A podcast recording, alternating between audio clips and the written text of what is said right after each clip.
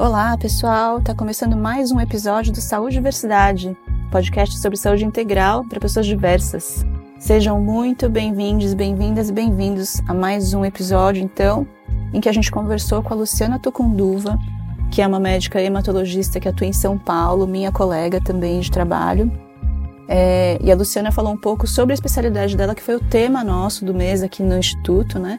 A gente falou bastante sobre a saúde do sistema hematológico, do sangue, dos componentes do sangue, sobre coagulação, sobre é, transfusão de sangue. E aí a Luciana vai dar um pouco mais de detalhes sobre isso e sobre a área de atuação completa, né? Os, os, os assuntos que ela trata como médica hematologista. Foi uma delícia a conversa, espero que vocês curtam bastante.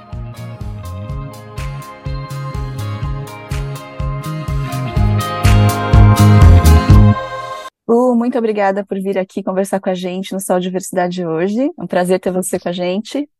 E eu queria pedir para você, então, Lu, é, para a gente começar, contar para a gente, para quem não te conhece ainda, quem que é a Luciana Tucunduva. Oi, Vivi, eu que agradeço, muito contente de estar aqui conversando com você. É, esse projeto de vocês que é muito, muito legal. Eu sou, bom, eu sou uma mulher cis, branca, sou médica de formação, médica hematologista, trabalho um pouco mais com oncohematologia e transplante de células tronco, a gente chama, né, mais conhecido como transplante medula óssea, e sou mãe do Tom, e tô aqui para a gente conversar. Dóia. A Lu também é minha parceira de muitos perrengues no hospital, né? A gente trabalhou por muitos anos juntos e viu, acho que os casos mais graves, né, Lu? Sim, os que estavam mais complicados uhum. eram os que eu acabava acompanhando. Nada para é, fortalecer uma amizade como passar perrengue, né? com certeza, com certeza. Lu, conta pra gente, então, nesse mês que a Saúde e Diversidade está discutindo a saúde do sangue, né, do sistema hematológico, é, o que que faz um hematologista? Você falou um pouquinho da sua área específica de atuação, que é oncohematologia, né, mas hematologia é uma área bem maior, né? Que, que faz o hematologista e por que, que você escolheu essa especialidade? Sim, a hematologia é uma área bem grande, as pessoas têm tendência a achar que é uma, que é uma especialidade é, laboratorial, né? Então, toda vez que me perguntam assim, ah, você é o quê, hematologista? Primeiro que sempre tem aquela coisa, ah, ai, minha pele, porque sempre confundem com dermatologista, que é muito mais comum de se ver. E, mas hematologista, na no, a nossa residência no Brasil, inclusive, é hematologia e hemoterapia, né? É, é uma pessoa que, tá, que é formada para tratar todas as doenças do sangue, que são inúmeras, então é, a gente pensa aí nas, na, nos componentes principais do sangue, glóbulos vermelhos, brancos e plaquetas, todas as doenças que envolvem aí essas células são tratadas pelo hematologista, e o hemoterapeuta é um médico que é especialista é, em cuidar de tudo que envolve o tratamento com sangue e seus componentes e seus derivados, né, que são coisas diferentes, os componentes sanguíneos e os, os produtos derivados do sangue.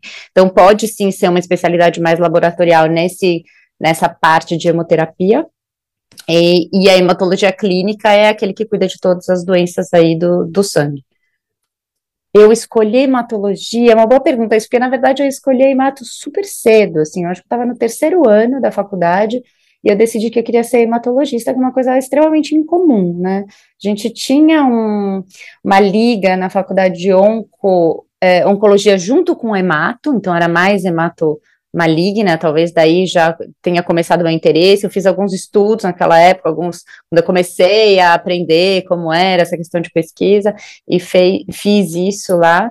E, e aí eu, eu, eu, eu não me lembro dessa coisa, ai, ah, decidi agora ser hemato, né? Eu acho que clínica sempre foi uma coisa é, mais clara, que eu, que eu queria ser de alguma especialidade clínica, mas hematologia realmente eu decidi assim cedo, e não me arrependo, gosto muito da especialidade. Assim. Legal. É, só para quem não entendeu, né, a hemoterapia, ela tem a ver com, né, as pessoas que são responsáveis por cuidar de todo o processo de transfusão de sangue, né, Lu? Desde selecionar Sim. o doador, é, separar os componentes na bolsa de doação, fazer o processo de transfusão, que é uma coisa de algum risco, né, foi desenvolvido aí nos últimos, nas últimas décadas e, e hoje em dia é feito com muita segurança. Então, tem uma série de processos que estão dentro dessa especialidade na parte de hemoterapia e a parte de hematologia, que é a parte de cuidar de pessoas com doenças hematológicas, né? É, exatamente, exatamente. Então, a hemoterapia é uma especialidade aí em si, né, é, complexa em si só, a gente, por si só. A gente estuda aqui, nossa residência engloba, é, que acho que em outros países é diferente isso, né? Às vezes a, a, hematologia pode estar dentro, inclusive, da oncologia. Então, nos Estados Unidos, por exemplo, os oncohematologistas têm uma formação diferente dos hematologistas, não têm necessariamente a, a formação de hematologia benigna como a gente. São as doenças não câncer hematológico, né? E a gente tem, além dessa formação mais completa, de hemato, essa questão da hemoterapia. Mas depois, para você ser hemoterapeuta, que é quem cuida de tudo que envolve a transfusão de sangue, todos os tratamentos depois com sangue e seus componentes e derivados, é, acaba se especializando nisso, né? Acaba fazendo outra, outros estudos para poder é, tratar disso, cuidar disso com o cuidado que precisa. Legal. Aí eu acho que daqui da, das doenças mais comuns, né, que todo mundo conhece, que está dentro do campo da hematologia, é a anemia, né, Lu? Sim, anemia, com certeza. Anemia é uma doença que é, que é comum, ela pode ter várias causas, né? Eu lembro que quando a gente estuda isso na faculdade, eu, pelo menos, fiquei muito surpresa de como é, ela pode ter origens totalmente diferentes e, e nem sempre precisa de uma intervenção tão agressiva. Então, ela é, ela é um guarda-chuva de um monte de coisa diferente, na verdade, né? Será que você é, consegue explicar ela... pra gente, assim, rapidamente, o que que é? Sim, aqui. A gente chama de anemia, porque a anemia pode ser uma doença por si só, então, né, a anemia pode ser a expressão de alguma outra doença, né, só como se fosse um, um sintoma, um sinal, né, mais medicamente falando. Então, eu acho que é, é, o que, que é a anemia? A anemia é quando a gente tem a queda dos glóbulos vermelhos do sangue, a redução dos glóbulos vermelhos, a alteração da sua função. Os glóbulos vermelhos, eles são um componente grande do sangue e eles têm como função é, carrear oxigênio, transportar oxigênio para depois de, le, levar esse oxigênio para todos os tecidos do nosso corpo, os nossos órgãos, para que eles exerçam suas funções, que eles precisam de oxigênio para gerar energia, né? Então, é, quando a gente tem essa redução é, no, na, no, nos glóbulos vermelhos e a anemia, a gente pode ter problemas no funcionamento desses de todos os órgãos, vamos dizer assim. E os sintomas mais comuns relacionados à anemia são cansaço, fadiga, você pode fazer, é, ficar mais sonolento, por exemplo, dependem da gravidade. Você pode ter uma anemia que não tem sintoma nenhum, que você descobre só fazendo um exame de sangue, ou você pode ter uma anemia mais grave, em que você tem, sente palpitação e falta de ar subindo um degrau, por exemplo, ou mesmo andando no plano, que normalmente são anemias que vieram mais rapidamente e você sente os sintomas mais uh, intensamente, vamos dizer assim. E as causas, são inúmeras causas, né, de anemia, como você mesma falou no começo, é, a anemia pode ser por um problema de produção dos glóbulos vermelhos pela fábrica do sangue, que é a medula óssea, ou ela pode estar funcionando bem, mas os glóbulos vermelhos serem destruídos por algum motivo remédio, outros anticorpos, outra coisa. Então, tem essas duas, a gente diferencia dessas causas básicas, né? No problema de produção mais comum, anemia mais, o tipo de anemia mais comum, de longe, é a anemia por deficiência de ferro, né? Por quê? Porque o ferro é um substrato, o ferro é uma substância fundamental para a formação dos glóbulos vermelhos, porque os glóbulos vermelhos são formados por uma proteína dentro deles que chama hemoglobina, e ela é formada pelo, ela tem um componente fundamental que é o ferro. Então, se a gente tem deficiência de ferro, a gente tem problema na produção dos glóbulos vermelhos. E isso leva, primeiro, a um, uma queda do nosso estoque de ferro no organismo, e depois isso vai se traduzir numa anemia. É, de longe, essa é a causa mais comum de, de anemia, e é uma causa normalmente facilmente corrigível, né? Acho que eu quero abrir um parênteses aqui é, em relação ao ferro, né, Lu? Porque ferro vem da nossa dieta, não é isso? Isso, ferro vem da nossa dieta, então, e a gente, a gente tem que pensar, quando a gente tem uma deficiência de algum nutriente, em o, o problema pode estar em que você tem menos ferro porque você por um problema de dieta ou absorção de ferro, por exemplo, ou porque você gasta mais ferro e não dá conta, mesmo que você coma bem, de é, balancear esse gasto com em relação ao seu consumo. Isso, na verdade, é a causa mais comum. Então, é, a, a, as causas de deficiência de ferro, a gente pode pensar de duas formas. Ou porque você não ingere ferro suficiente, ferro é uma coisa que vem da nossa dieta, ou porque você está perdendo mais ferro do que o comum. E a gente, o nosso corpo normalmente ele não excreta ferro, diferente de outras coisas, por exemplo, vitamina C. Se eu for tomar um monte de vitamina C todo dia, o excesso de vitamina C do qual meu corpo não precisa vai sair na urina. É, isso não acontece com ferro, a gente perde quantidades bem pequenas de ferro normalmente, meio irrisórias, normalmente nas fezes. Mas quem que perde ferro de uma forma é, regular? As pessoas que menstruam. Então, durante esse período fértil da vida das pessoas que menstruam, você tem uma perda mensal de ferro. E essa perda muitas vezes não é compensada pela sua ingesta, né? Não é, você fica perdendo de forma crônica, então o tempo todo, aí às vezes chega eventualmente num, num parto e perde uma, uma, uma, quantidade de sangue maior, então você não consegue repor, e isso vai aos pouquinhos depletando seus estoques de ferro e pode ser que você desenvolva uma anemia. Então, essa é a causa mais comum de anemia no mundo inteiro, que é uma, falsa, uma causa relativamente fácil aí da gente tratar, se reconhecida, né? Eu sempre gosto de chamar atenção aqui na sua diversidade de aspectos da saúde que tenham heterogeneidade, né, que sejam diferentes conforme gênero, raça, condição social, é, é, enfim, diversidades em geral, né, da, das pessoas. E aqui a gente acabou de falar uma que tem a ver com gênero, né, pessoas que têm útero, que menstruam, acabam tendo é perda de ferro totalmente diferente de pessoas que não têm útero e não menstruam. Exatamente. Aí Exatamente. o outro componente, que é o componente da ingesta, né, Lu? Quem é que não consegue ingerir ferro suficiente aqui no nosso país, Brasil? É, então, quem não consegue ingerir está totalmente ligado a, ao aspecto socioeconômico que a gente sabe aqui que está totalmente ligado à raça, né? Então, acho que quando a gente.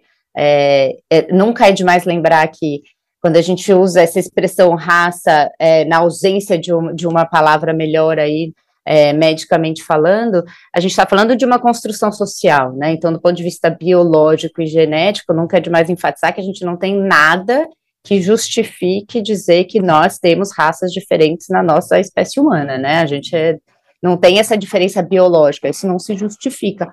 Mas isso foi usado por muito tempo como uma base pseudo aí científica para o que foi acontecendo depois dessa construção social e que culminou na diferença que a gente vê socioeconômica entre as pessoas pretas, pardas, brancas. Então a gente sabe que no nosso país é, tem uma diferença grande entre acesso à saúde, é, saneamento básico e alimentação, a ingesta de alimentos mais proteicos e alimentos que contenham mais ferro das pessoas é, pretas e pardas em relação às brancas. Então, a gente vai ter, com certeza, assim, eu, é, é, difícil a gente achar esses dados publicados sobre a diferença é, de gravidade de anemia por deficiência de ferro é, na população de acordo com raça, né? Mas a gente tem alguns estudos aí epidemiológicos que mostram que é mais comum as internações, que daí eu já estou falando de uma anemia muito mais grave, que precisa de internação nas pessoas é, pretas e pardas em relação aos brancos. Eu só queria chamar a atenção para quem está ouvindo, né, para a gente fazer esse, esse pulo e entender quais são as consequências, né? Você imagina que você tem toda uma comunidade, toda uma população que tem uma ingesta mais baixa de ferro e cronicamente acaba lidando aí com um nível mais baixo de ferro, de hemoglobina e uma anemia é, que às vezes pode não ser o suficiente para te levar para o hospital, para te deixar internado, mas é o suficiente sim para fazer cair a sua produtividade, para fazer você, você se sentir mais cansado, para você ter menos ânimo, menos energia para fazer suas atividades. E aí, imagina quais consequências que isso vai ter, né, ao longo da vida. É quase como se você tivesse uma pilha mais forte para as pessoas que são privilegiadas aí com melhor dieta e com melhores condições de saúde, né? E uma mais fraquinha para quem está numa condição mais vulnerável, né? E aí deixa é, funcionar assim, né?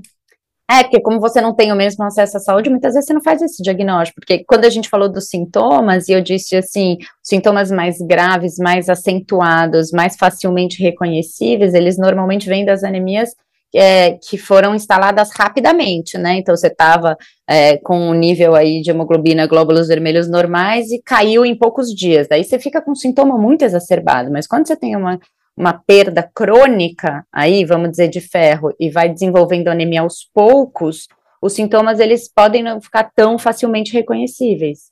E aí você não procura o médico, você já não tem muito acesso, então você não faz os exames é, regularmente, você nem sabe que você tem anemia, mas você vive cansado, sem energia, com mais sono. Então, isso realmente é uma grande diferença, com certeza, aí na, na qualidade de vida, né?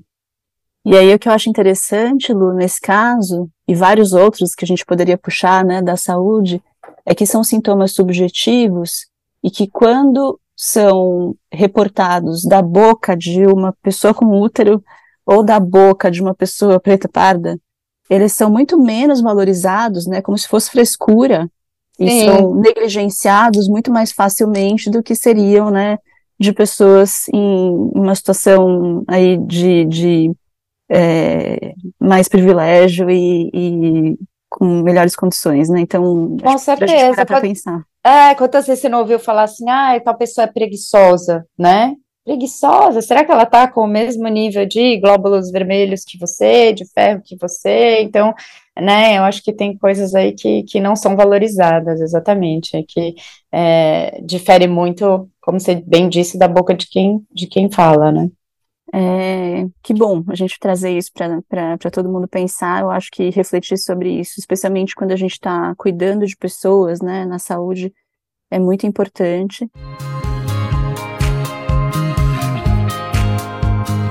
Saúde e diversidade, gente, podcast sobre saúde integral é, de pessoas diversas. É, para quem está ouvindo a gente, a gente está conversando com a Luciana Tucunduva. Mandem, por favor, comentários, dúvidas, críticas, sugestões, elogios, que a gente está super afim de ouvir vocês. E aí, agora eu queria então retomar nossa conversa, Lu, perguntando se existem outras doenças na hematologia em que, em que você observa que tem desigualdade na distribuição ou gravidade né, dessas doenças conforme esse tipo de fator, raça e nível socioeconômico. Sim, com certeza. Acho que uma coisa é, é embora a gente não tenha né, diferença genética que justifique essa, essa coisa de diferentes raças, claro que a gente tem de pessoas que, por exemplo, têm alguma ancestralidade mais, mais recente africana, lembrando que todos nós viemos de lá da África, mas que tem uma ancestralidade mais recente, é, pode ter uma prevalência maior, então ter, ser mais comum um gene em relação a quem não tem, a quem tem uma ancestralidade mais próxima do, do oriental ou, ou, europeia, enfim. Então, uma dessas coisas que a gente vê é um gene que está ligado a um grupo de doenças que a gente chama de doenças falciformes, que é um grupo de doença heterogêneo, tem várias doenças aí, mas a mais conhecida a gente acaba conhecendo como anemia falciforme. Então, o que acontece é que esse gene que causa uma produção de uma hemoglobina anormal. Ele, na verdade, é uma pequena mutação ali numa, é, no gene que causa essa, essa hemoglobina normal, ele pode acontecer nos dois genes herdados, ou do pai e da mãe, e aí a gente tem a anemia falciforme, ou pode acontecer em um deles só, que a gente tem o que a gente chama de traço falciforme, que não causa muita doença e que lá atrás causava uma certa resistência a formas mais leves de malária. Como malária era uma causa muito, muito comum de mortalidade na África, acabou prevalecendo essas pessoas com traço, com um dos genes só alterados, e aí elas se reproduzindo, nasciam pessoas com anemia falciforme. Então, é uma, é uma doença mais comum em pretos e partos, por causa dessa ancestralidade mais, mais próxima africana, e a gente sabe que essas, que, que, essas pessoas muitas vezes têm muito mais dificuldade de acesso. Então, a gente sabe, por exemplo, em países é, europeus que têm uma grande imigração africana, por exemplo, como a França, por causa, até por coisas coloniais aí, que eles têm muitas colônias africanas, é, os, as crianças com anemia falciforme, numa idade bem mais jovem, são transplantadas, por exemplo, e que isso é uma é um tratamento curativo, e quando você faz em crianças bem indicadas, que tem aquelas que têm critérios aí para transplante, a gente tem resultados muito bons. Num país em que esse acesso é mais difícil, como o nosso, se você deixar para fazer esse tratamento só num adulto, ele já tem tantos problemas em tantos órgãos que esse transplante vai ser muito mais difícil de ser feito e tem uma mortalidade muito maior. Então, esse problema de acesso a tratamentos em geral, né, é, faz com que as doenças se agravem e tira muitos anos de vida das pessoas. Então, a gente tem uma grande diferença aí nessa, é, nessa questão para anemia falciforme, que é extremamente comum no Brasil. Outra coisa que a gente tem, outro grupo de doenças aí passando, pensando mais em doenças que eu trato, é, das doenças oncohematológicas, a gente sabe de, também pela diferença de acesso que a gente tem à saúde, a gente tem um, tratamentos muito diferentes para doenças como mieloma múltiplo, por exemplo, que são, que é inclusive uma doença mais comum em pessoas pretas e pardas em relação a brancos na literatura, mas que não só no Brasil, como em todos os lugares, apesar de ser mais comum, é, essas pessoas sempre estão subrepresentadas nos estudos. Então, os estudos sempre são feitos mais com doentes, com pacientes brancos, né, para todas as áreas. E a gente tem o acesso aos remédios muito mais difícil para essas pessoas. Então, a diferença que a gente tem é, para tratamento de algumas doenças aí oncohematológicas no sistema público de saúde, no sistema privado, em relação ao acesso a remédios, é, é, bastante grande. Então, a gente acaba tendo aí um tratamento muito diferente de acordo com o nível socioeconômico. Isso é uma tristeza, né, Lu? A gente que tem é, ligação tanto com instituições privadas quanto públicas, né? Que a gente acaba presenciando é, uma diferença grande no acesso ao tratamento, na velocidade de implementação do tratamento, no tipo de remédio que a pessoa consegue ter acesso, né, para fazer os tratamentos. E acho que vale um lembrete, né, a gente está num, num, lugar, né, o Brasil tem o sistema público de saúde que realmente dá acesso é, é, à saúde para a população, mas infelizmente, né, os recursos que o SUS dispõe não são, a gente não tem a capacidade é, de dar os mesmos, é, as mesmas inovações, os mesmos medicamentos, com a mesma velocidade que os sistemas privados que estão em, em, grandes cidades no Brasil conseguem fazer. E é, isso sempre foi uma coisa que me incomodou muito, né? Porque eu acho que é aceitável se você quiser pagar mais caro no seu convênio e ter um travesseiro de pena de ganso no seu quarto do hospital, tudo bem. Isso pode ser um bem de consumo mas a saúde em si, né, o remédio em si para o tratamento não deveria ser, né? Então, não, certamente não. Acho que o, remédio o acesso, como você bem falou. Então, acho que o SUS é, é, é, maravilhoso, a gente ter o SUS, a gente sabe que é o maior sistema público do mundo, por causa das dimensões do país, fez muita diferença, a gente acabou de ver, todo mundo acabou de ver isso na Covid, faz muita diferença as pessoas terem esse acesso, mas a gente ainda tem essa problemática, muitas vezes, da, do, do, período do paciente até fazer o diagnóstico de doenças mais graves e que fazem diferença você tratar mais cedo, e uh, do acesso aos remédios, né? Então, acho que isso é, é na verdade, um, uma questão de. É uma questão, sem dúvida, de recursos, mas também é uma questão de alocação de recursos. Então, se a gente pensar que tem um país de 205 milhões de habitantes, que você poderia, como um todo, né, tentar.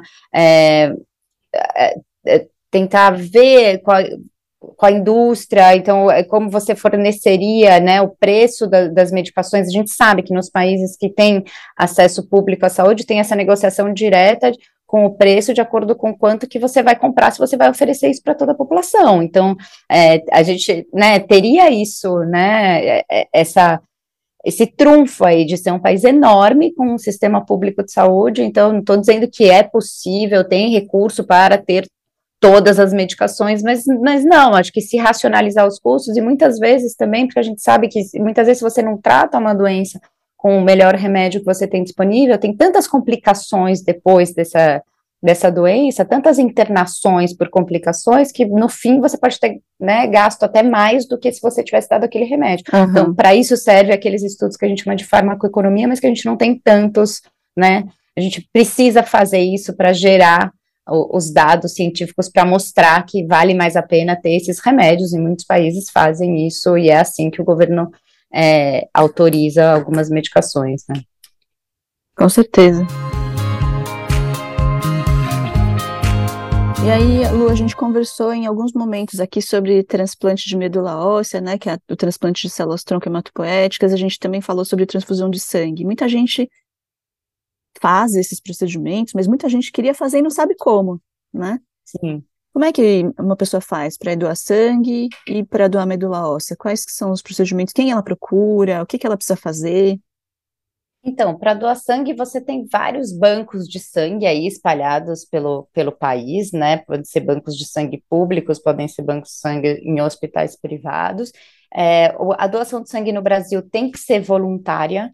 É, e sem nada, então ninguém pode receber nada para doar sangue, então ela é um, um, ato voluntário, você se apresenta, você precisa ter entre 16 e 69 anos, normalmente você precisa ter mais de 50 quilos, porque a doação de sangue a gente pode tirar um máximo, na verdade, de mililitros de sangue por quilo para ser seguro para a pessoa. E como uma bolsa de sangue tem mais, mais ou menos 400 ml, uma pessoa com uma, abaixo de 50 quilos pode ter mais problemas de você tirar mais sangue do que isso, então normalmente não aceita. E, e você vai fazer, você vai ser avaliado. Então, você vai no banco de sangue, vai fazer uma entrevista, né? Aqui a gente faz uma entrevista presencial com um médico aí, hemoterapeuta, um hematologista que fez essa especialidade de banco de sangue, é, e para doar, mas toda vez que você for é, doar sangue no banco de sangue, você vai acabar né, sendo aceito para doar o sangue. Depois você tem critérios para saber se é, a segurança daquele sangue, na verdade, mas você, você consegue ir lá e doar sangue sempre. Acho que para quem, quem nunca foi, né, tem um processo, eles verificam o seu peso, verificam sua pressão, eles fazem um teste Isso. rápido para ver se de repente você está com alguma anemia e não Isso. sabia, né? E tem umas perguntas, né, Lu? Em que eles vão querer saber se você viajou recentemente, se você teve febre, se você ingeriu Isso. álcool nessa semana, se você. Se você tomou algum remédio. Se você tomou então, algum remédio. É, tem alguns critérios que a gente chama para, do, para é, impo, impossibilidade de doação de sangue temporária, e isso pode variar de acordo com o que for. Então, é, essa é uma resolução, né? É, é, é, a, é, a, normativa que tem, que é comum a todos os bancos de sangue do Brasil. Algumas coisas diferem, inclusive, entre as diferentes regiões. Então, se a gente está numa região endêmica para malária, por exemplo, o critério para alguém poder doar sangue é diferente de se a gente está numa região não endêmica. Então, normalmente em São Paulo, quem já teve malária fica é, não pode ser um doador de sangue, né, de forma definitiva, vamos dizer assim. Mas se você está numa região endêmica, por motivos óbvios, porque senão você quase não vai ter ninguém que possa doar sangue, você tem só uma, uma depende aí de quantos episódios você teve, da temporalidade, então você pode ter um, não ter nenhum impedimento ou ter um impedimento só temporário. Assim com outras coisas, como a gripe, né, se você teve uma diarreia, por quê? Tatuagem, Porque você pode ter né? aí Tatuagem é mais longo, né? Tatuagem e piercing é um empreendimento aí de 12 meses, na verdade. É, então tem várias, várias perguntas sobre várias coisas da sua vida comportamentais, algumas extremamente polêmicas, inclusive de discussão, que aí é uma outra discussão, mas é, você pode ser isso, temporariamente ou definitivamente. Normalmente pessoas que tiveram contato com vírus, é, doenças virais transmissíveis pelo sangue, normalmente elas ficam é, como impedidas aí é, para doar sangue para o resto da vida, né? Um impedimento que não muda, mas a maioria das causas de impedimento são temporárias. Então, você, por isso que você vai responder a todas essas perguntas, né? Tudo isso pensando, na verdade, na segurança do sangue. Então, você teve uma diarreia, é, você tem uma diarreia que tem é, bacteriana, vamos dizer assim, tem alguma bactéria circula, dá uma circulada no seu sangue, você coleta aquele sangue, vai transfundir esse sangue numa pessoa, essa pessoa pode, pode levar, né? O seu sangue pode levar essa bactéria para essa pessoa e causar uma doença nela. Então, todas as, todas as perguntas são em relação à, à segurança do sangue, que a gente tem que lembrar é, que pode ser transfundido numa num paciente que está grave na UTI, num recém-nascido, porque o sangue ele é fracionado, então aqueles 400 ml pode virar 30 ml para ser transfundido num recém-nascido, prematuro, é, num paciente que tem câncer. Então, todos esses pacientes que estão mais suscetíveis aí a, a, a qualquer alteração que possa ter em relação a bactérias, vírus, outras coisas que podem estar nesse sangue. Mas isso eu digo é, em relação ao doador, mas é importante a gente enfatizar que o sangue é muito seguro, né? Ele é muito seguro, não só porque a gente faz essa triagem, então tem a triagem com o intuito de tentar impedir que você é, doe um sangue aí que tem alguma, alguma contaminação, como logicamente vão ser feitos testes, né? no, nesse sangue para saber é, se ele pode ter algum vírus ou, ou mesmo bactérias pra, antes dele ser transfundido. É, acho dessa parte polêmica, né? Aproveitar que eu sou infectologista e a gente está aqui as duas na mesma sala de Zoom gravando, é, dar um contexto rapidinho histórico, né? Acho que todo mundo sabe, né? Quem já ouviu a nossa temporada do HIV sabe ainda mais, né? Que a gente descobriu o HIV no início da década de 1980 é, e rapidamente entendeu que ele poderia ser transmiss transmissível pelo sangue, né? Por transfusões. A gente tinha pessoas com hemofilia que recebiam quantidades grandes de múltiplos doadores, às vezes, né? De transfusões principalmente por conta da parte de coagulação, né, do, do sangue, sim, que é o que é sim. é deficiente para elas, né? E aí, é, rapidamente se descobriu, então, que o HIV poderia ser transmitido por essa via. E a partir de 85 começou a ser feito teste no sangue das pessoas é, nas bolsas, né, doadas, antes da transfusão para as pessoas, para os receptores.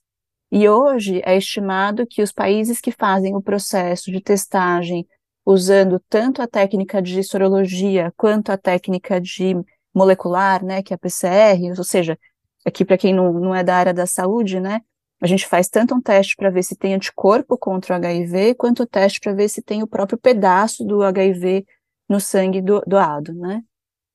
Quando a gente junta esses dois testes, a probabilidade de ter um risco né, residual numa bolsa de sangue é estimada em 1 para 2 milhões de, de transfusões. Então é muito, muito, muito raro, né? É, eu diria que o risco é muito maior de você pegar HIV fazendo sexo sem preservativo com uma pessoa que você conhece, confia e já está há 10 anos junto, do que, do que por sangue. Né? Por sangue, certo? Então, realmente é um procedimento hoje, né, com os, com, com os testes que são feitos e com a triagem do doador, é um procedimento muito seguro, tá? É, mas tudo isso, na verdade, envolveu um processo, né, Lu, de, de, de, desenvolver os testes, e no começo a gente não tinha teste, então só tinha Sim. entrevista e uma restrição com base é, nos hábitos é, e práticas da pessoa. E isso. óbvio que isso é controverso, né, porque doar sangue é um ato altruísta, todo mundo quer exercer essa, esse ato altruísta, né, desde que esteja se sentindo bem e, e não tenha medo de agulha, né? É, as pessoas querem poder ter esse direito e é, isso foi restrito por muito tempo. Hoje, é, no Brasil e em alguns outros países do mundo, não existe mais, por exemplo, a proibição que existia antes de é, homens que fazem sexo com homens doarem Sim. sangue, né? mas ainda existe sim uma série de perguntas em relação a possíveis exposições, e aí independente de orientação ao gênero, né? Sim, Se você sim. tiver tido parceiros novos recentemente... É número de parceiros, exatamente, Exato. você fica com impossibilidade temporária, temporária 12 meses, né? É, então, e aí, assim, separar as coisas, né, assim, ninguém aqui está querendo julgar, você tem a liberdade de fazer o que você quiser com a sua vida, todo mundo quer ser feliz, ninguém está buscando doença, todo mundo está buscando, né, prazer, afeto, alegria, tá apaixonado, sei lá, a gente tem todos os motivos do mundo para ter um parceiro novo, ou mais parceiros, enfim, né? Mas a questão é que, do ponto de vista do receptor, né, é, a gente tem que pensar na forma mais segura de fazer a transfusão e perguntas relacionadas a riscos potenciais para quem está indo doar sangue são essenciais, né? Elas precisam Sim. acontecer e fazem parte do processo. E a gente avançou, felizmente, com testes cada vez mais robustos e, e potentes aí, é, e de maneira que a gente precisa muito menos restringir de forma né, cega quais são os critérios, a gente pode individualizar e perguntar para a pessoa, é, de fato, quais são os riscos dela é, naquele período aí um mês, três meses antes da doação, para individualizar a, o acesso, né, a possibilidade de fazer doação ou não. É, a gente pergunta tudo isso, pergunta se é, por algum motivo, inclusive que não foi perguntado, a pessoa acha que não seria apta para doar sangue, né? Porque depois de você fazer essa entrevista, às vezes a pessoa pode lembrar de alguma coisa, ela pode não querer, querer não dizer, né? Tem aí estudos que É, tem países que não usam uma entrevista com pessoas, né? Usam uma entrevista, por exemplo, digital, pensando que a pessoa pode não querer falar para uma pessoa, não. Outros acham que a subjetividade do entrevistador pode ser. Então, tem várias polêmicas em relação a essa questão da triagem. Mas, de qualquer forma, se você for com um grupo, por exemplo, do A, e, e não quiser por algum motivo você pensar, nossa, eu acho que é melhor eu não doar esse sangue, mas você não quer que as pessoas, vamos dizer, vejam que você não doou, a gente tem inclusive um botão ali de autoexclusão. Então você vai, você doa é, o sangue normalmente, ninguém sabe de nada, mas você mesmo apertou por algum qualquer motivo que seja o botão de exclusão do seu sangue e ele vai ser excluído e ninguém vai saber disso. Eu acho que é super importante lembrar que tem pessoas que vão buscar o banco de sangue não com a intenção de fazer doação, mas com a intenção de fazer teste, né? Isso é um problema. Isso por isso que também foi colocado esse botão de autoexclusão, né? Não vou aqui julgar as pessoas, as pessoas às vezes têm, têm um problema de acesso para não ir, mas isso é realmente problemático. Por isso que é importante você ser honesto na sua entrevista. Você quer ir lá e, e, e para o banco de sangue só para fazer exame? Então você tem que pensar que quem está mais propenso a isso, provavelmente está mais propenso a ter uma infecção, porque senão você não estaria indo lá para fazer um, aquele exame. Né? Então é importante que você fale isso, porque tem que pensar exatamente no outro lado, na outra ponta, que é o receptor do seu sangue, que normalmente é uma pessoa que não está com boa saúde, porque se tivesse, normalmente não estaria precisando de transfusão. Então é um. É, é, é, a gente precisa se conscientizar um pouco disso também, né? Sempre lembrar que a gente tem outros lugares para fazer exames, caso precise de exame, né? Exato. né? que não sejam. Eu acho que existe um conceito, né, Lu, que o banco de sangue tem exames muito sensíveis, isso é verdade. É verdade. Né? E rápidos, enfim, é, mas não é um lugar ideal para você fazer isso, né? Não, não, a gente tem várias unidades, né, que são centros de testagem e aconselhamento, que são públicas, né, é, para quem é usuário do SUS e os, enfim, consultórios privados para a gente buscar, né, é, em, em outras situações. Se for o seu caso, é, precisar fazer um, um exame mais sofisticado, tipo esse exame molecular que detecta o próprio vírus, né? O médico ou médica que te atender vai saber e pode solicitar. Aliás, ele pode solicitar os mesmíssimos testes que são feitos no banco de sangue para você sem o risco fora, é. do receptor, né? Então, é, você perde, né, em tentar fazer teste no banco de sangue, você perde a oportunidade de receber o aconselhamento de um profissional, né? Exato. que sabe exatamente, que entende qual foi o seu risco, quando aconteceu, o que, que aconteceu, quais outros exames precisam ser feitos no teu caso. Então, Exato. o banco de sangue é para doar sangue, não é para fazer teste. Né? Sim. E medula, gente, não falou, né, Lu? Eu tenho um amigo que estava internado essa semana, fazendo uma uhum. férise para doar é, células tronco-medula óssea, né, para o irmão uhum. dele. Conta uhum. pra gente como é que funciona esse processo, Lu. Então, essa questão de doação de medula é um pouco diferente. Você pode ter, como, como seu amigo, provavelmente, eu não sei nem se ele estava inscrito em algum lugar, porque era o irmão dele, então são as primeiras pessoas que a gente testa, né? Quando tem algum doente que precisa de um transplante, as primeiras pessoas que a gente testa são os irmãos, porque para quase. Pra, ainda dá para dizer que para todas as doenças, um irmão é, idêntico na, nas proteínas que a gente precisa avaliar para compatibilidade, que a gente chama de HLA. Então, um irmão HLA idêntico é o melhor doador, jovem, né? Principalmente é o melhor doador ainda. É, então, são as primeiras pessoas que a gente testa. Mas se você não, você quer ser um doador voluntário aí de medula óssea, o que você tem que fazer é as doações do registro, né? de, de, doadores de medula óssea, que a gente chama, que chama Redome no Brasil, ele está localizado no Instituto Nacional do Câncer, no INCA, no Rio de Janeiro, então ele é centralizado lá.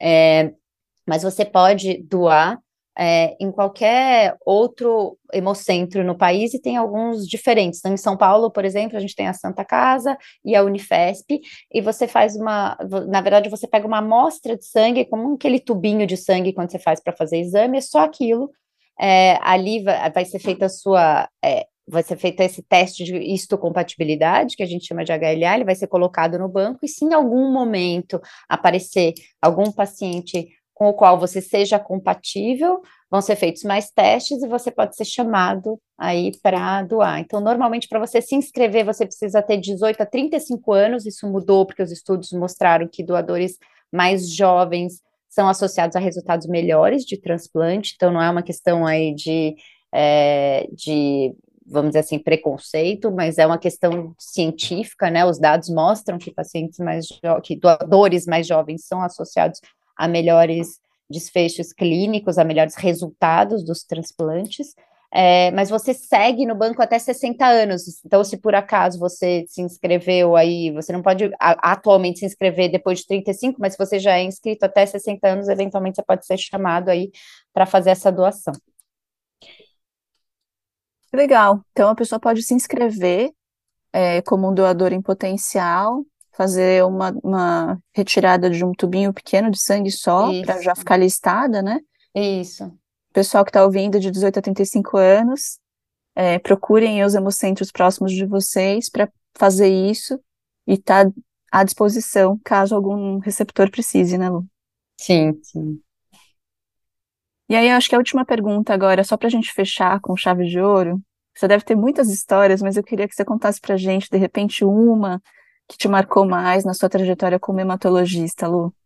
É, eu tenho realmente muitas histórias, principalmente, né, é, por conta de, de acabar cuidando de pacientes é, com doenças bastante graves, né, e é impressionante como a gente todo dia aprende muito, né? Não é uma questão, é, é, é uma questão muito real isso, né? Você acaba ficando muito próxima é, das pessoas em um, em um momento da vida muito fragilizado, né, é, em que você acaba sendo bastante referência, né, por conta da, de tratar dessa doença, tem todas as questões envolvidas aí de esperança de cura, de, de das coisas pessoais envolvidas enquanto você tem um diagnóstico de uma doença tão grave, mas é, acho que recentemente aí eu tive dois pacientes com quem eu aprendi muito, um, uma paciente de 79 anos que era uma tradutora, uma, uma pessoa com quem eu conversava muito de várias coisas, e ela tinha uma doença grave, uma leucemia aguda, é, fez diagnóstico aos 79 anos, então ela não era é, uma boa candidata a fazer transplante, porque acaba sendo ter muito, ter um risco aí de mortalidade maior, e aí ela fez um tratamento em que ela ficou com uma qualidade de vida ótima, aí durante quase quatro anos. É, é um tratamento bastante efetivo é, e pouco tóxico. Ela ficou em casa, não era, não ficava internando com frequência, não ficava tendo problemas, teve uma qualidade de vida bastante boa. Voltou quando ela fez o diagnóstico, ela parou de trabalhar, não queria mais traduzir nada porque falou vou morrer amanhã. A gente teve várias conversas em relação a isso. E, e eu falei para ela: olha, você está esperando o dia que você vai morrer, você não está morrendo, então você precisa de fato começar a viver. Daí ela traduziu outros livros que foram bem legais para ela nessa, nesses anos aí. Mas quando a doença voltou, eu fiquei muito triste, eu fiquei muito chateada. E quando eu fui contar para ela, eu me emocionei, assim, eu ainda me emociono. E aí ela virou para mim e falou assim: eu tenho agora 80 três anos quase, né? Eu vivi super bem esses últimos anos com o tratamento é, que você me fez, assim, foram, é, abriu meus olhos, isso acontece muito, né? As pessoas acabam vendo a vida de outra forma, vendo de outra forma. Então, eu fiz tantas coisas que foram tão importantes para mim. Então, tudo bem, sabe? Então, é, é, essa coisa de. Porque eu sabia que depois disso, de, desse tratamento, não teria nada que ia funcionar muito bem. Ela também sabia, porque eu sempre fui muito clara e, mas ela disse tudo bem, né? Então é uma coisa é bonita isso de você é, tá desse lado e falar assim, ah, eu eu sinto muito, sabe? Porque voltou a doença e realmente acho que em pouco tempo é, ela ia acabar morrendo, o que aconteceu, e ela tá tranquila com isso e te agradecer e dizer, olha, foi importante para mim esses últimos anos, eu vivi bem e tudo bem, eu sabia que esse momento ia chegar, sabe? Então, é, foram algumas vezes que eu vivi isso, que eu aprendi aí desses pacientes a, a como eles viam a vida e, e como foi importante esse, esses últimos anos depois do diagnóstico para fazerem coisas que eles queriam fazer e que foi possível. Acho que trocando em miúdos aqui, não é nada como tá perto de perder uma coisa para você dar valor para ela, né? É, porque são coisas muito banais, né, que a gente que a gente acha que é, a grande verdade é que a nossa cultura, a gente, embora seja a única certeza que a gente tem quando a gente nasce, que a gente vai morrer, a nossa cultura não está preparada para isso, não lida com isso, ou lida como se isso não existisse. É, então parece uma grande catástrofe, né? Lógico que a gente tem é, tem momentos em que isso é pacientes mais jovens, pessoas que, que têm doenças super agressivas que aparecem da noite para o dia, e isso realmente é inesperado, mas É, eu acho que as pessoas, que quando você se depara com isso e tem um certo tempo, principalmente quando você já viveu mais, claro, você consegue aproveitar, né? E muitas vezes das suas relações interpessoais resolver algumas coisas, né? Falar o que você não tinha falado. Então, acho que a gente desse lado que a gente aprende muitas vezes é pensar, refletir e, e conseguir trazer para sua vida mesmo não estando doente, o que é mais importante para você, falar com as pessoas que são mais importantes para você, às vezes aquele amigo que você não fala há 500 anos, você sempre pensa nele, mas ele não sabe, você nunca fala isso, você manda uma mensagem do nada, né? Então eu acho eu acho que isso são aprendizados aí que não tem preço. É, a gente, a sua paciente conseguiu ter essa experiência, né, de viver melhor, viver fazendo escolhas que eram melhores para ela, é, mais próxima de quem importava, depois que ela passou por uma experiência de quase morte, mas não morreu porque a Lu cuidou dela, né? E ela teve, ela teve aí três, quatro anos de, dessa experiência muito mais valiosa de, de vida, depois de ter passado por essa experiência de quase morte, né? É. E a gente não precisa, né, Lu, passar por experiência de quase morte. Não. A gente podia fazer escolhas e viver melhor, né? Acho que essa é a lição, na verdade. É, acho que sim, com certeza é mais pra gente. Muito obrigada, Lu. Adorei a conversa. É, com certeza vai ser super bacana para quem está ouvindo a gente. E aí, um beijo grande para você. A gente está longe, mas a gente está perto também. Com certeza, eu que agradeço. Muito legal poder fazer parte aí desse projeto. Obrigada, Vivi. Beijo, beijo, gente. Beijão.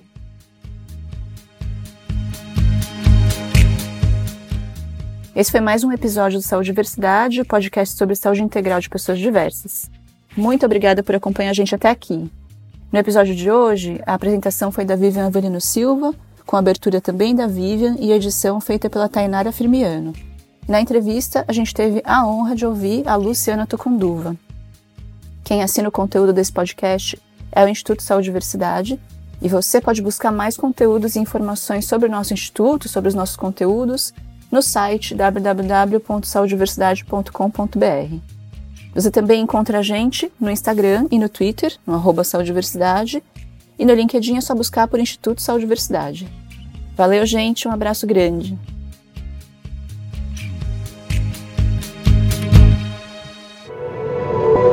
Este podcast faz parte do movimento LGBT Podcasters. Conheça outros podcasts através da hashtag LGBT Podcasters ou do site www.lgbtpodcasters.com.br.